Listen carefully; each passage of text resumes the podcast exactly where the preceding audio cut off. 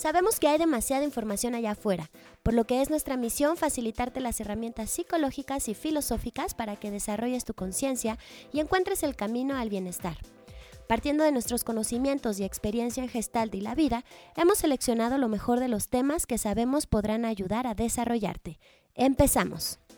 Agradecemos a Universidad Gestalt el apoyo facilitando sus instalaciones para el desarrollo de este podcast que sale cada martes de carnitas. Universidad Gestalt es una institución especializada en combinar la educación emocional con el desarrollo óptimo profesional. Si quieres obtener más información, entra a ugestalt.edu.mx.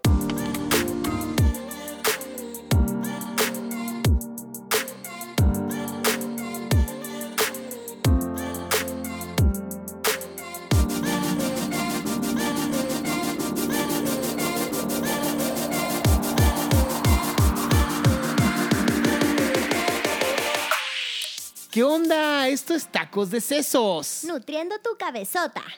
Yo soy Lorena Soberanes. Y yo, Adrián Salama. Y el tema de hoy es un tema que yo, la verdad es que me identifico, Lore, porque es el tema de los reciclados. ¿Qué es eso, Adrián?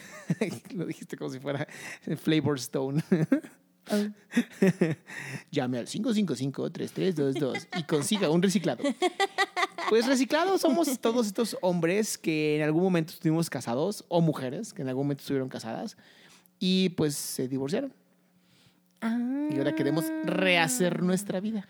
Oh, había pensado algo por completo distinto. A ver, ¿cómo qué? Yo había pensado en el reciclar tiene que ver con, o sea, tener una relación que se termine y luego de un tiempo volver a, a, estar con esa persona. Ah, no, eso es rehusarlo. Es rehusar, no, no reciclar. Exacto, es más rehusar, ¿no? Ahora estamos en el reciclar. Exacto. Si quieren, la siguiente sesión ya hablamos de los reusables, de reusados, no los reciclados. Va, me, me late tu plan. Oye, ¿y, ¿y es un tema para, para ti, por ejemplo, el ser reciclado?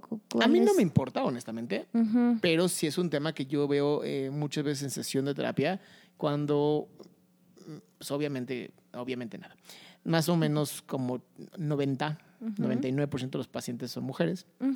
Y uno de sus graves conflictos es, una vez que estoy divorciada este, y tengo hijos, pues, ¿quién me va a querer, no? O sea, me puedo conseguir un soltero o, un divorciado o un viudo o cómo funciona, ¿no? Y es un tema que sí, sí, a mí por lo menos me ha llegado varias veces. Sí, y ya te entiendo, o sea, me imagino que, bueno, no sé si a ti te ha pasado, pero a mí en el consultorio sí hay personas que, hombres y mujeres, ¿eh? me ha tocado de los dos, que como ya tienen hijos, les cuesta trabajo de tomar la decisión de separarse, porque sí, como bien dices, entonces eh, piensan que ya no van a poder estar con una pareja tan fácilmente, ¿no? Es un tema, es un tema importante, es un tema difícil, ¿no? Es difícil y les recomiendo que escuchen nuestro podcast de cuando, tiene, cuando ya tienes que dejar a la persona, que es un tema donde hablamos justamente sobre esto de qué pasa cuando tienes hijos. Claro. Ya no se vuelve tan fácil. Ya no, ya no es tan sencillo. Bueno, es que socialmente, o sea, yo sí he escuchado mujeres y hombres decir no, no estoy dispuesto a estar con alguien que tenga hijos. Como que no tanto el que sea divorciado, divorciada o que haya estado con alguien, porque bueno, pues llega una edad, ¿verdad? En el que todos ya hemos estado con varios alguienes. Exacto. Pero, ya un tiempo recorrido. ajá, pero creo que se empieza a, a tomar como importante el tema de los hijos. O sea, cuando eres divorciado, no solo que seas divorciada o divorciado, sino que el problema muchas veces es que tengas hijos. Y sí hay, creo que, yo no sé si yo estaría con alguien que, tuviera hijos. Pues imagínate si eso hubiera pensado mi esposa. Así, no sé si estaría con alguien que tuviera hijos. Yo creo que sí, a lo mejor ni lo pensó. Honestamente, ya cuando cayó así de, chale, ya estoy enamorada y ahora tengo que estar con este güey. así hiciste trampa, Adrián. Pues sí, oye, uno tiene que hacer sus, este, sus, esfuerzos, ¿no? Estrategias de, de de cómo convencer a tus parejas de que pues, se queden contigo. Ajá. Este, ¿Qué estás haciendo, Adrián? Estoy jugando con el celular. ¿Tú, qué estás haciendo, Lore? Yo te estoy observando cómo juegas con el celular. ¿Ves? Eso es lo que hace complicado tacos de sesos. Ahora, ponte a pensar tú, escucha. ¿Tú estarías con alguien que ya tuvo hijos? ¿Estarías con alguien que pues fracasó en un matrimonio. Porque también es esa, ¿no? No quiero a nadie que ya esté, que esté divorciado. Y llega una cierta edad donde pues ya muchas opciones no vas a tener. Porque además si consigues a alguien de 40 años que no esté divorciado o divorciada o viudo o viuda, pues también... También se vuelve una cosa de, hmm, Ajá, ¿por qué no se ha casado? Es- y sí es un Hmm. tema que yo sí lo he pensado, ¿eh? No lo digo por respeto a mis pacientes, pero sí hay, hay veces donde sí me dicen, bueno, es que tiene cuarenta y tantos años y nunca se ha casado y sus relaciones más largas han durado dos o tres años. Es como de, ni no te has preguntado por qué. si no te suena nada sospechoso. Es que aquí creo que estamos hablando como de la delgada línea que divide el prejuicio, Ajá.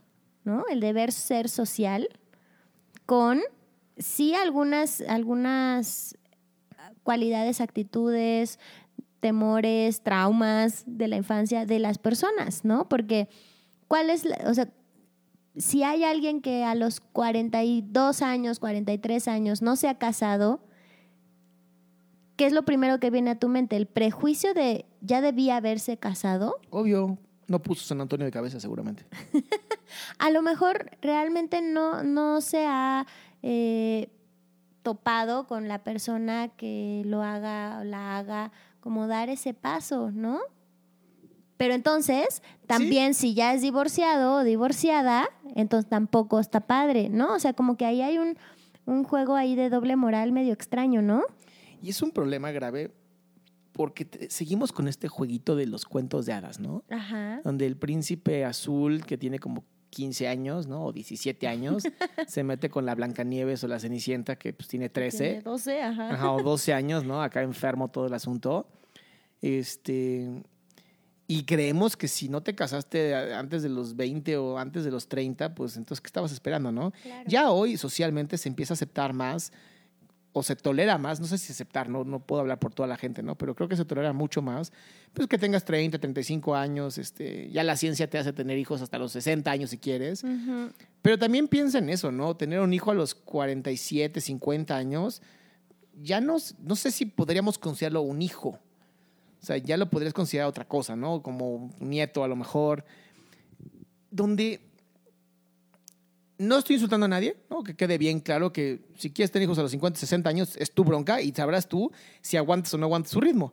Pero yo sí te puedo decir, yo a mis 37 años con un hijo, este, casi, digo, no recién nacido, pero que apenas está agarrando la onda como de la batería, a mí me cuesta, o sea, y, y lo veo en mi esposa, ¿no? Y de pronto digo, ya no es lo mismo a los treinta y tantos años pues, que a los 20, 29, este, bueno, 29 no, 27, 26 años, donde todavía tienes más energía y más tolerancia. Y también algo que yo he notado es que las, las mujeres y los hombres que no hacen ese protocolo de casarse y tener hijos en los 20, Ajá.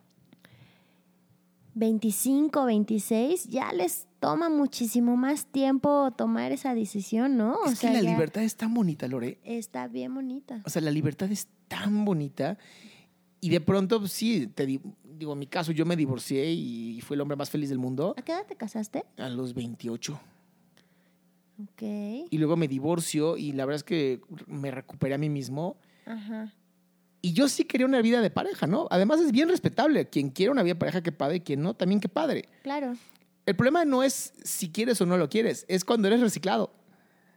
Es hablar también con la otra persona, o sea, estás saliendo con alguien, también preguntarle, oye, ¿hay algún problema? Porque luego yo sí sé de casos que no les dicen que tienen hijos. Sí, por supuesto. Por este temor precisamente a no, no va a querer estar conmigo porque tengo hijos. Y, y- y no es, o sea, no es un temor irreal. sí creo que pasa, pero pues te va a costar muchísimo más trabajo construir una relación bonita si empiezas con mentiras. Como- oh, seguro. Si empiezas hijos. con mentiras, te juro que terminas con verdades. Pero entonces, claro. Y entonces, mm, ¿tú qué crees? O sea, porque la verdad es que aquí yo sí hablaré solamente como de lo que he visto, ¿no? O sea, sí creo que hay una, una dificultad de las personas, eh, sobre todo con hijos que quieren establecer una relación. Creo que les cuesta mucho trabajo sentirse suficientemente merecedores de una relación. Eh, también creo que hay un prejuicio ante las personas que ya pasan de cierta edad y que no se han casado, ¿no? Que no son, que no son reciclados, como tú dices. También hay un prejuicio, ¿no? Entonces, ¿cuál sería como el conflicto en, ¿Cuál sería el conflicto? Esa es mi duda. Es una muy buena pregunta para que tú escuchas, nos hagas un comentario ahí en nuestra página de Facebook, que es www.tacosdesesos.com o la de Facebook, que es facebook.com diagonal tacos de sesos. Porque más bien parecería como que si llegas a los 40 y no tienes pareja, seas lo que seas, es un pedo, ¿no? Creo que sí. creo que más bien ese es el problema. Yo creo que sí, más bien creo que el problema es la edad. Ajá, porque si llegas a los 40 y no tienes pareja, eres sospechoso. Y si llegas a los 40 y eres divorciado, eres sospechoso. Exactamente, sí, como que hemos delineado, ¿no? Como debe de ser una relación de pareja, cuando todavía no tenemos ni idea. Si tuviéramos ya la razón o una idea de cómo es una relación de pareja, me queda claro que no habría tantos libros. Claro. No habría tantas terapias. No habría tan. O sea, realmente creo que hay más enfoques psicológicos hacia la pareja que hacia el individuo. Sí, por supuesto. Y entonces es como este tema de, no, o sea, si está mal que llegues a los 40 sin pareja. Ahora, ¿Tú has tenido pacientes que te han dicho que su temor es, ok, ya tengo la pareja y no sé si voy a alinear como yo los educo a como ellos lo quieren educar? Porque es otro conflicto. Cuando entra una nueva mujer o un nuevo hombre, es una nueva figura paternal. Ah, o sea, ¿te refieres a alguien con hijos? Ajá. Y, eh, o sea, estaré de acuerdo. el, el, fenómeno madrastra o padrastro. Exacto, estaré de acuerdo en cómo va a educarlo. Estaré de acuerdo, a lo mejor yo en algún momento tuve una novia que tuvo un hijo, tenía un hijo o una hija, no me acuerdo bien. Y este... Fue trascendental, ¿verdad? Fue trascendental, totalmente. y la verdad es que el pequeño o pequeña era, era horrible. Era esos pequeños y pequeñas que dices, no tuvo un solo límite en toda su crianza. ¿Y de qué edad lo conociste o la conociste? De cuatro, cuatro o cinco años, no era muy grande apenas empezaba como a generar palabras. O sea, ya frases, ¿no? No nomás palabras. Pero recuerdo muy bien, eh, le comenté a esta persona, le dije, oye, de pronto sí, creo que merece una nalgada. Me dijo, no puedes tocarlo. Y dije, pues ya nos vemos. Sí, claro, eso iba a ser un verdadero problema. Exactamente, porque yo sí considero que una buena nalgada a tiempo es maravillosa. Pero si no son tus hijos, en mi caso no era mi hijo, dijo, no, ¿para qué me meto en problemas? O sea, Ahora, ¿qué tanto a lo mejor dice, bueno, lo físico no, ¿no? Pero a lo mejor les hablan horrible.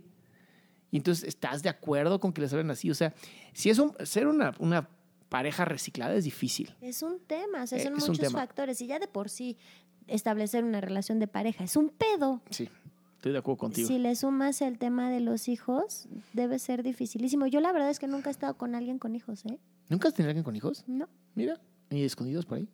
Bueno, no lo sé. Exacto, nunca te has enterado a lo mejor. o sea, yo nunca he lidiado con, una pareja que tenga hijos. Quizás está ahí en mi inconsciente el yo con hijos, no. Exacto, a lo mejor sí, mira.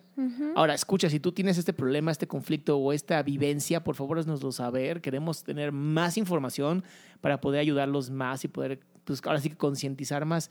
Regresando al tema de esto de los príncipes azules y las eh, princesas, habría que reconsiderar de nuevo em, la figura del amor erótico, ¿no? Bueno, erótico no, romántico. La figura del amor romántico. Este amor en donde la mujer o el hombre tienen que hacer de cierta u otra manera. Yo me reía mucho ayer que estaba viendo una película y decía, decía una pareja homosexual, ¿no? Y le pregunta a una persona, ¿y quién es la mujer aquí? Y es chistoso, ¿no? Incluso creo que hasta en el de Queer Eye for the Street Guy, la nueva temporada, sí, uno de ellos sí lo, lo, menciona y dice, es que no hay una mujer o un hombre, o sea, no, no, existe ese rol como tal, es, está ahí, pues obviamente regresamos al machismo, ¿no? Es esta idea donde tiene que ser hombre-mujer, aunque sean diferentes géneros o iguales géneros, tiene que ser hombre-mujer. Sí, el más intenso y más de su casa es la mujer, obviamente. ¿No? Intensa y de su casa es la mujer, qué interesante. y el que gana más dinero y, y es este dominante es el hombre, ¿no? Ahora, yo te, yo te pregunto a ti, hombre, si conocieras una mujer con hijos que ganara mucho más dinero y quisiera realmente tener una relación contigo erótica, ¿no? de, relación de pareja, a lo mejor no se quiere casar contigo, pero quiere tener una relación erótica contigo, ¿la tendrías? O sea, ¿te sentirías bien como hombre? O sea, cuál es incluso tu pensamiento masculino, ¿no? Claro, o qué, ¿Cómo te qué, qué construyes? inseguridades se te despiertan, ¿no? O sea, que y, y qué tan qué tan confiado en lo que tú eres y en lo que tú puedes aportar a esta relación estás y viceversa. Claro. También viceversa, porque también creo que hay una postura machista respecto de las mujeres que están con alguien que tiene, eh, hombres que tienen eh, hijos. ¿Sabes qué pasa con los hombres que tienen hijos? Es difícil que los hijos vivan con el hombre. O sea, eso, eso yo lo he visto en algunos pacientes, ¿no? Eh, Pues tengo que lidiar con el chavito o la chavita pues un, un fin de semana cada 15 días. ay, no pasa nada, ¿no? Como que hasta dicen, ay, no problema, porque pues ya con la época están con el celular o están en el iPad o ya sabes, no, en el videojuego. Como que casi no molestan. Es raro el hombre que tiene a sus hijos con él. Ahí está el machismo. Pero es que no sé si es machismo. Es raro. O sea, la misma cultura hoy es más común que la mujer sea quien se lo quede. Incluso, creo que hasta en el, en el registro. En, el En civil, temas legales, en temas legales. se prefiere que la mujer sea la que tiene a los hijos, pero es machista. Sí, en cierta edad, ¿no? Digo, si es para. Bueno, es que no, ya con las fórmulas ya puede ser lo que sea. Sí, tienes razón. O sea, ya con las fórmulas, digo, va a sonar horrible, pero ya no es necesaria la mamá. Es asumir que la mamá es la que se tiene que quedar con los hijos. ¿Y qué tal que no quiere? ¿Qué tal que no quiere? ¿Qué tal que no le sale? Ahora, estamos hablando ya de un problema, ¿eh? O sea, oxitocina, este, cerebro, neurofisiología. Sí sería bien raro que una mamá no quisiera estar con sus hijos, a menos que ya sean adolescentes, entonces ¿O qué tiene todo que derecho a no es hacerlo. práctico para la mamá, no? O sea, ¿qué tal que sí los ama y todo, pero no es práctico para la mamá? Pero entonces estamos hablando de un utilitarismo. O sea, los hijos son útiles para algo. No, me refiero co- como práctico. O sea, tuvo a, lo- tuvo a los hijos porque creyó que iba a estar en pareja. Proyectando, cañón. Tuvo a los hijos porque creyó que iba a estar en pareja y eh, de pronto se termina la pareja y la mujer dice, ay, güey, ¿no? O sea, no, no mames, ¿no? Esto es demasiado, no, no, no Puede está pasar, tan claro. padre. Sí, claro. Ajá, no está tan padre. Y no está mal, Porque- ¿eh? Por supuesto que no. ¿Y qué tal que más bien el hombre es el que tiene como estas habilidades o estas ganas de hacerse cargo de los hijos y, y, y entonces si hacen este tema de, de divorciarse y así y el juez designa que es la mujer la que se los tiene que quedar y ahí está el hombre extrañando a los hijos y la mujer padeciendo a los hijos. Y eso me recuerda a un paciente que tuve en Estados Unidos. Este paciente era, pues, stay, stay home dad. O sea, se- él se quedaba en la casa Ujú. y él se encargaba de todo. La, la esposa es la que trabajaba. Este, no sé qué ocurre en la relación de pareja porque no venían a eso ellos dos, pero deciden separarse, ya no estar juntos como parejas. Eh, raro porque como que cada quien se fue a vivir a sus casas, pero Ujú. seguían frecuentándose. Ok. O sea, fue más como un tema de ya no quiero vivir contigo, pero quiero seguir siendo tu pareja. Ok. Y él ante el juez pelea a, la- a los niños Ujú. y los gana porque él durante mucho tiempo fue quien se quedó con los niños. Ujú. Entonces, para que veas nada más lo avanzada de la, de la ley este, ahí en Texas, ¿no? Lo cual sería- Ok. hasta suena raro. Ajá. Este, donde el juez designa que es el padre quien se queda con los hijos porque es quien los conoce, es quien ha hecho las tareas, es- y la mamá no tiene ningún problema porque incluso se puede ir a ver a los hijos cuando quiera porque se aman los- la familia, pero quien se encarga de toda la crianza es el papá. Exacto. Y les voy a ser bien honesto, los niños no están mal. Exacto. O sea, porque además ese es otro pensamiento. No es que los va a arruinar, es que el papá no va a entender. Pues es que tenemos las mismas habilidades. Claro. O sea, y lo que no sabemos lo preguntamos. Así funciona el cerebro humano. Claro, o sea, sí entiendo como que a la mujer se le despierta este sentido de protección, ¿no? De que el niño sobreviva. Pero de ahí en fuera de la educación y de eso, yo creo que estamos igual de idiotas los hombres y las mujeres. Yo creo que vas aprendiendo, exacto. De ignorantes, ¿no? Es De- más, de no hasta creo que es el efecto Pigmalión. Ah, chingado. Sí, como ya eres mujer, hasta, hasta crees que tú tienes que, te, te tiene que despertar algo Ujú. y entonces pues lo buscas Tienes que y saberlo. lo encuentras. Ajá. ¿no? El efecto Pigmalión. Ujú. En, los, en, en, en otras áreas de este mismo efecto funciona eh, muy padre cuando dices, me, me encanta ese coche y en ese color está increíble y de pronto lo empiezas a ver en todas partes, Claro. es el mismo efecto. Ok. Entonces yo creo que nace de ahí. Ahora, en la, en la pareja reciclada, ¿qué tanto tú en tu pensamiento, no Lorena obviamente, sino tú escucha, estás con el yo nunca voy a andar con alguien casado, diga casado no. Luego hablamos de ese, Sí. luego hablamos de ese, las amantes sí. y los amantes. Sí, uh. Pero bueno, regresando al tema. Así de, no, ya vámonos en ese. ya mejor está más Tengo divertido. ganas ese. de hacer ese. Ajá. No, pero sí, estoy seguro que muchos, muchas personas eh, lo están viviendo o lo han vivido. ¿Qué tanto también tú estás dispuesta o dispuesto a tener una pareja que tenga o no tenga hijos?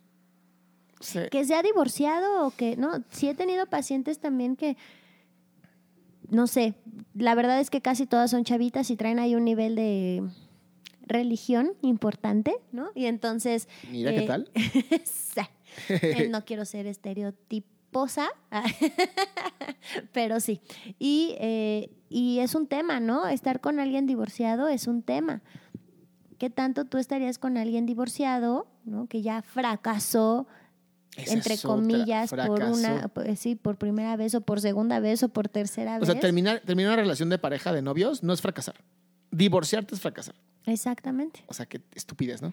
Sí, está bien cañón porque sí se percibe así. Sí, claro, no, o sea, no, es no, alguien, no es alguien que tuvo la suficiente madurez para terminar una relación a tiempo eh, y, y si no eran felices poderse separar. Esa, son dos personas que fracasaron en el matrimonio, ¿no? Exacto. Y. Dios los va a castigar. no. Exacto, sí, seguramente. Y entonces es un problema para muchas personas estar en una relación con alguien que ya fracasó, entre comillas, ¿no?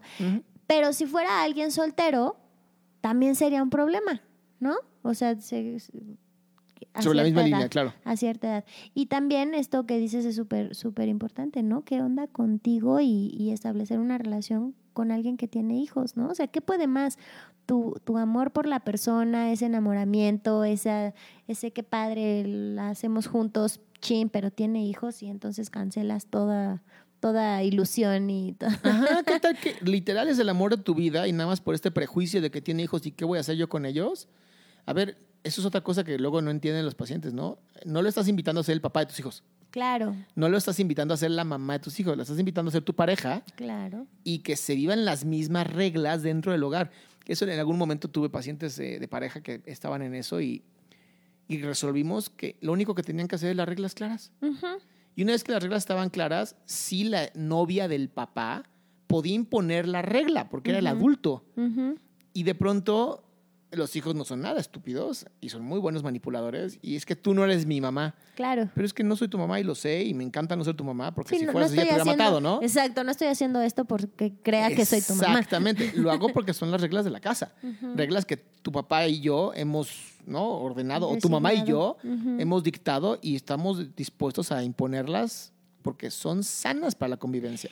Pero creo que también todo, o sea, este, este contexto del que tú hablas también tendría que incorporar personalidades sanas hasta cierto punto, ¿no? de ahí Porque la conciencia. exactamente, porque hay un chorro de factores que cuando las personas no están como muy conscientes, como muy trabajadas de sus emociones, este, se dan cosas, pues, o sea, no es tan fácil.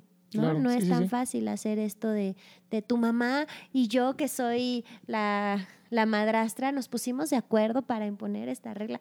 No manches, ¿no? O sea, hay algunas mamás que no pueden ver ni en pintura a la nueva pareja o hay papás que no pueden ver en pintura a la nueva pareja, ¿no? O sea, que se llevan mal, que este, muchas veces, no sé si, si hay ciertos factores como si la nueva pareja fue el amante, ¿no? El amante o la amante, Oh, ese este, tema ¿no? Entonces, ajá, entonces imagínate tener una relación saludable entre papás y parejas de los papás para que todo funcione bien. Sí está bien cañón, ¿no? Sí creo que, que establecer una relación con alguien que es divorciado y sobre todo que tiene hijos que es divorciado yo no lo metería. A mí, a mí en lo personal no me importa que, que estar con una persona que fuera divorciado. Creo que sí me parecería algo difícil de manejar, como mucho más complejo, como tener que tomar en cuenta muchísimas más cosas si tiene hijos. Creo que de verdad no es nada fácil, no es nada sencillo. Son todos los prejuicios. Me queda muy claro que, que Claro. sí son todos prejuicios. La verdad es que Lore y yo los invitamos a, si van a iniciar una relación así y hay conflictos, empiecen con terapia, Claro. terapia de pareja. Las terapias ayudan a mejorar la comunicación y eso va a ser mucho más sencillo que se impongan las reglas, que se hable de cómo se puede llevar una convivencia sana.